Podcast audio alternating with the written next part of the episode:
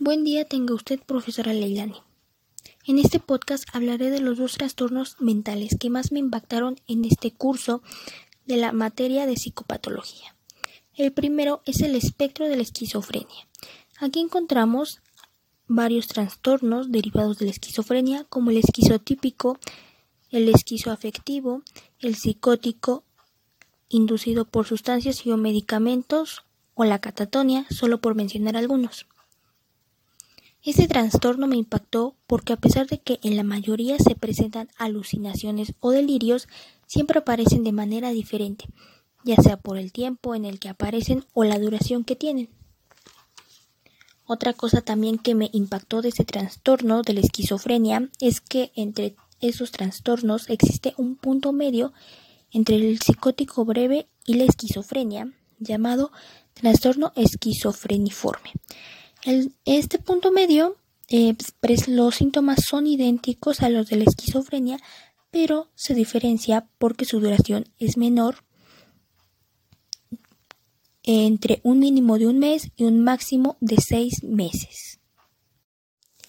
Otra cosa que me impactó de este trastorno del espectro de la esquizofrenia fue encontrar a la catatonia, que significa la movilidad del cuerpo humano en donde para presentar catatonia se tienen que presentar tres o más síntomas específicos como el estupor, el mutismo, la flexibilidad seria, el negativismo, el estereotipia e incluso las muecas.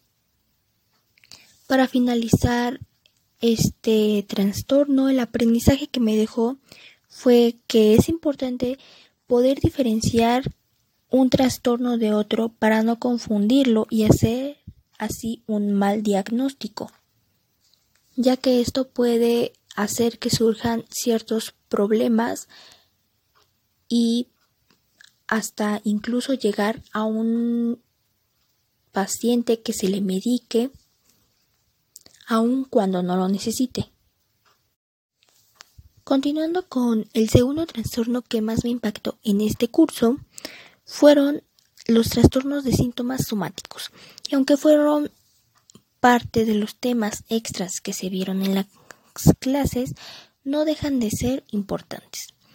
Este trastorno me impactó porque el sujeto no finge sus síntomas, así como el dolor y los demás problemas son reales, haciendo que el sujeto consulte al médico frecuentemente por molestias derivadas de los síntomas y no por el miedo de padecer una enfermedad. El aprendizaje que me dejó fue que si no se conocen las características de cada trastorno que se derivan de estos, podríamos creer que realmente sufre de algún tipo de enfermedad. También se deben conocer bien los síntomas que presenta el sujeto, puesto que podríamos ubicarlo en otra categoría